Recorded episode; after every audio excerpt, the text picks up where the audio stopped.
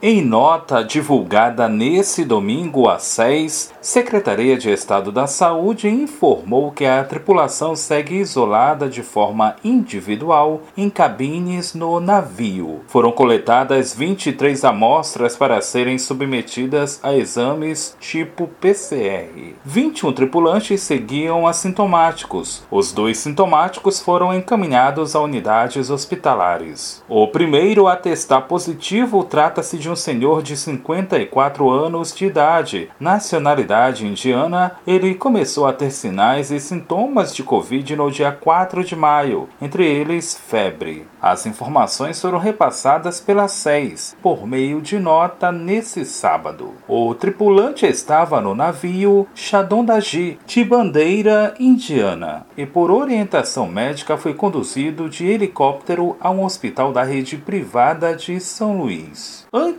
no dia 13 de maio, procedimentos médicos foram realizados até que a remoção acontecesse, mas os sintomas persistiram. Após ser submetido ao exame de PCR, o indiano testou positivo para a Covid. O médico epidemiologista, professor do Departamento de Saúde Pública e do Programa de Pós-Graduação em Saúde Coletiva da Universidade Federal do Maranhão, Antônio Augusto Moura da Silva, comenta. Que a remoção foi correta. Importante numa remoção é você tomar todos os cuidados de proteção do, do pessoal que vai fazer o transporte para que não haja contaminação. Isso de todo e qualquer paciente suspeito. O transporte pode ser feito por via aérea, terrestre, não há nenhum problema. A amostra coletada foi enviada ao LACEN, Laboratório Central do Maranhão, e posterior envio ao Instituto Evandro Chagas, em Belém, capital do Pará, para realização de sequenciamento genômico. Procedimento adotado com o primeiro tripulante a testar positivo e com os dois sintomáticos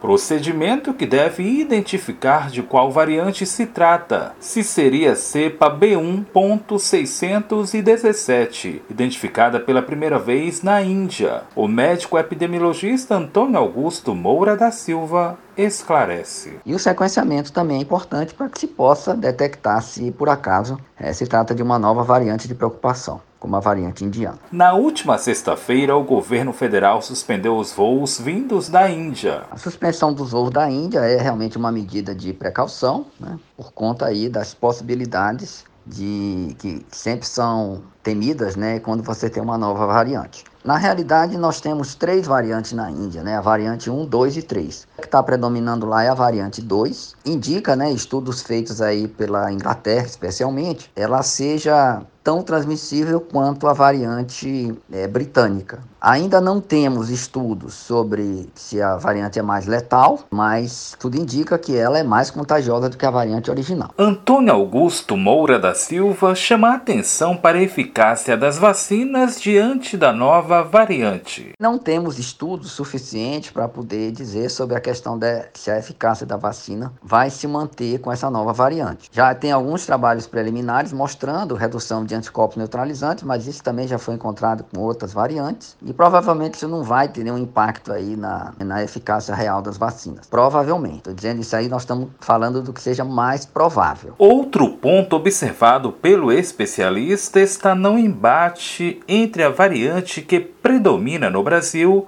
e a indiana. Nós temos aqui no Brasil circulando a variante P1, que tem predominado em praticamente todos os estados brasileiros. Para que a variante indiana consiga né, vantagem sobre a variante P1, ela precisa ser mais transmissível do que a variante P1. Os trabalhos que tem até agora indicam que a variante P1 ela é provavelmente mais transmissível do que a variante britânica. Então ainda há dúvidas né, do potencial né, que essa variante teria para ser introduzida aqui entre nós, porque para ela ganhar a P1, ela teria que ter alguma vantagem né, evolutiva em relação à PU. Né? E até agora a gente não tem nenhuma indicação de que isso possa acontecer. A nota da Secretaria de Estado da Saúde informou ainda que a SES foi notificada pela Anvisa, Agência Nacional de Vigilância Sanitária do Governo Federal, sobre a situação e que a embarcação está em quarentena área de Fundeio, na Baía de São Marcos, para isolamento dos demais tripulantes que, seguindo as exigências de protocolos sanitários, foram submetidos menos exame de PCR. É muito importante colocar a tripulação em quarentena e fazer a testagem para que a gente possa acompanhar né, como é que está ocorrendo a situação. A SES segue monitorando a situação sob coordenação da Anvisa.